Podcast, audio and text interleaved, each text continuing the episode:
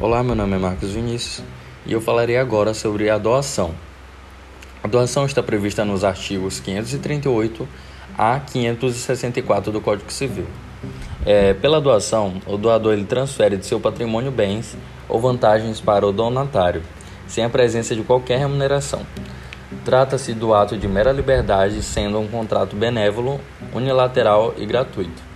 Sendo um negócio jurídico benévolo ou benéfico, Somente se admite a interpretação restritiva, nunca a interpretação declarativa ou extensiva, de acordo com o artigo 114 do Código Civil.